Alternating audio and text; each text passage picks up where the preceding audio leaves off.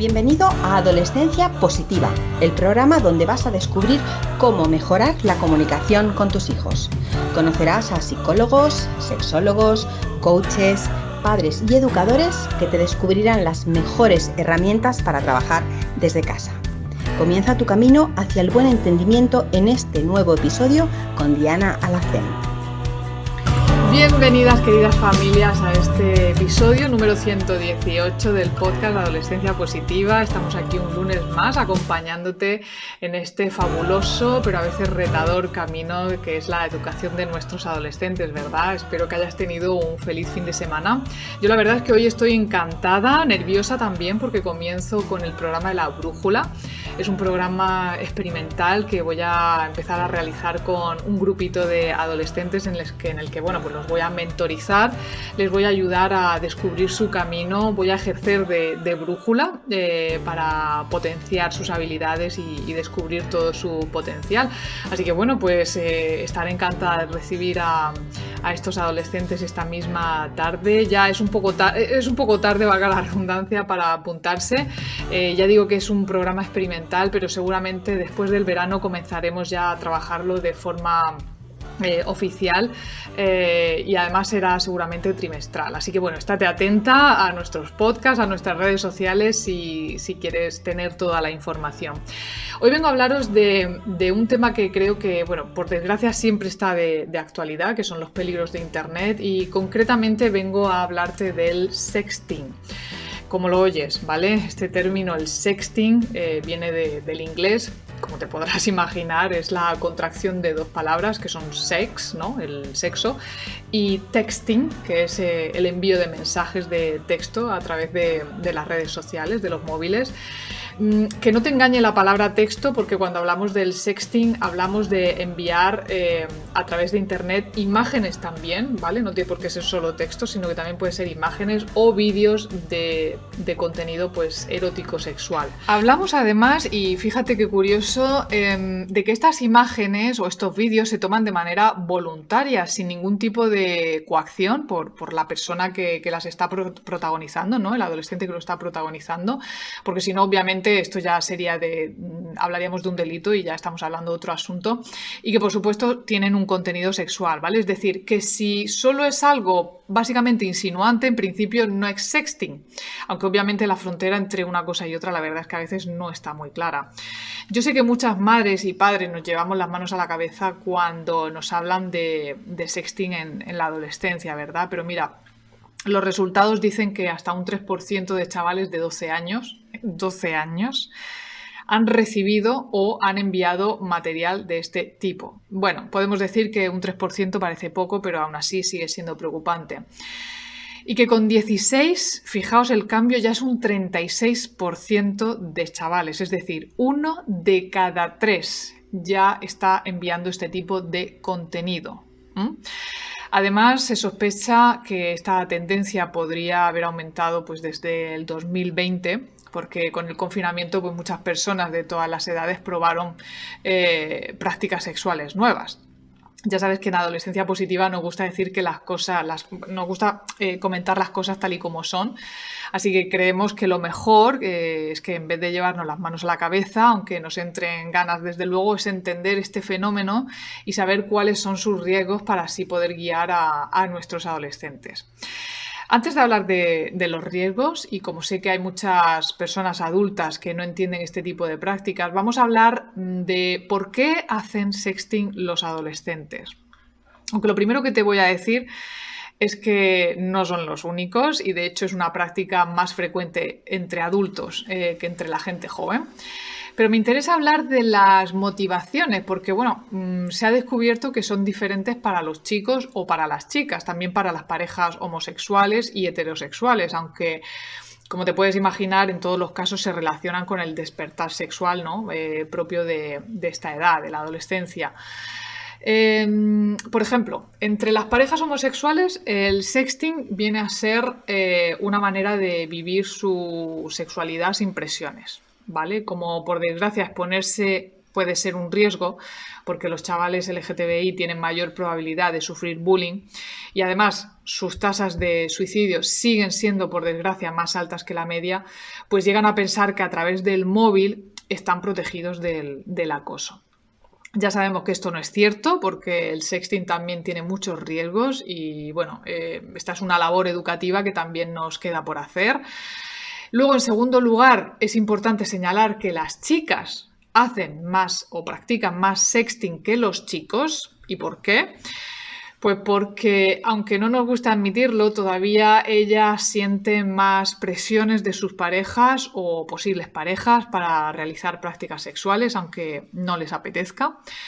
Ellos las presionan con aquello de que eh, todo el mundo lo hace, ¿no? Y al final, pues ellas acaban diciendo que sí, Vamos, que el sexting es, eh, es, muy moderno, pero al final acaba reproduciendo pues, patrones muy antiguos.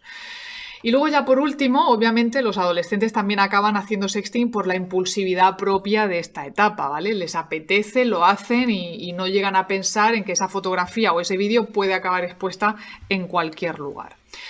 Por eso me parece fundamental, muy importante hablar de ello con nuestros chavales, porque ya sabemos que las conversaciones que podamos haber tenido con ellos eh, sí que tienen un, cierto efecto en el momento en el que van a tomar una decisión. Posiblemente en ese momento en el que les estás hablando parezca que no te están escuchando, que no te hacen caso, que te dicen, ah, sí, mamá, es que eres una antigua, pero os aseguro que sí que nos escuchan, ¿vale?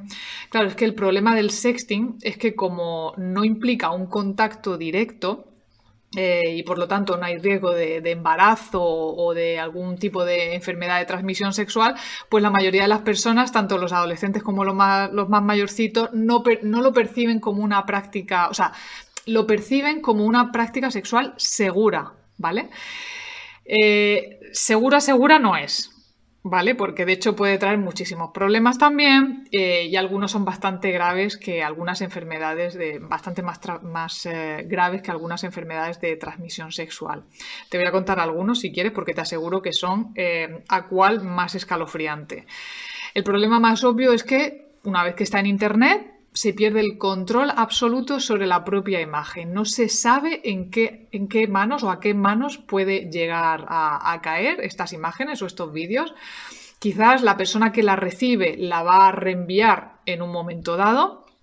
Eh, obviamente presumir em, los chavales, algunos lo utilizan para presumir, lo pueden utilizar para vengarse si la relación se ha terminado, ¿no? Pero también puede que, simplemente se pierda esa imagen o que te roben el teléfono móvil o incluso que te entre un virus, ¿vale? El caso es que la imagen eh, al final llega a determinadas manos, se corre el riesgo eh, de que se difunda masivamente y si eso sería grave para una persona adulta, pues imagínate para la salud mental de un adolescente. Además es que una vez que llega a manos malintencionadas, pues eh, la fotografía o vídeo en cuestión también puede acabar en un portal de, pedofilia. La policía, fíjate, la policía de Utah eh, en el año 2009 hizo un estudio en el que se descubrieron que el 20% del contenido incautado a, a, portales de pedofilia eran imágenes que habían sido creadas como sexting entre menores. Te repito, un 20%. Otra posibilidad está la sextorsión, ¿vale? Que se daría si una persona menor o mayor de edad utilizara los contenidos eróticos para extorsionar o chantajear a, la protagonista, ¿no? Pues, por ejemplo, pues amenazando con la difusión pública de las fotografías o, o los vídeos comprometedores si la víctima no hace lo que se le pide. Y ahí, claro, imagina un adolescente a quien se le amenaza con mandar toda la, a, toda su clase o incluso a sus propios padres la fotografía suya, mm, pues mm, desnuda, semidesnuda, eh, que le pueden pedir cualquier cosa. Seguramente le volverán a pedir más imágenes o vídeos incluso más subidos de, de, tono, ¿no? Y al final el adolescente pues acaba cediendo porque no quiere que su clase se entere, no quiere que sus padres se enteren. Eh, puede ser también que le pidan incluso dinero, ¿eh? o como ya digo, pedirle pues también más material o, incluso puede acabar en, casos de abuso sexual. Y es que además un adolescente eh, no tiene recursos para, para, manejar esta situación y tampoco va a venir, por lo general, a los padres a decírnoslo, por desgracia. Eh, por lo tanto, se convierten en la víctima perfecta para, para estos acosadores. Y luego una última cosa que a veces no consideramos es que las personas que reciben sexting de menores también pueden tener problemas aunque sean menores de edad, eh, porque pueden que estén cometiendo un delito de posesión de pornografía infantil. Yo lo que te propongo es que hables con tu adolescente de estos temas, que le propongas un código de conducta, porque contra el sexting lo único que cabe es la educación. Así que aprovecha la más mínima ocasión para hablarlo con tu hijo adolescente o tu hija adolescente que le quede claro que las directrices que debe seguir son pues más o menos estas, las que te voy a dar a continuación. Lo primero es no crear sexting ni tampoco fomentarlo, ¿vale? Que tenga muy en cuenta que una vez que ponemos la imagen en internet perdemos totalmente el control sobre la misma, así que lo mejor es que nunca llegue allí. También eh, podemos invitar a nuestros adolescentes a reflexionar siempre antes de publicar ¿vale? Yo con todo esto aconsejo seguir la regla de los 10, es decir, eh, cómo se sentirá eh, esa persona con esa publicación eh, dentro de 10 minutos, dentro de 10 meses o dentro de 10 años. Quizás esto pueda servir para, para practicar. El segundo consejo que te doy o que deberías darle a todo adolescente es no difundir. El sexting puede llegar a ser lo suficientemente grave como para que guardar silencio eh, simplemente no valga, ¿vale? Nunca. Tu adolescente debe ser capaz de frenar la difusión cuando le llegue una imagen de sexting de otra persona y decírselo, por supuesto, a una persona adulta para emprender las acciones legales si fuera necesario. Y por último, en tercer lugar, no ceder ante el chantaje.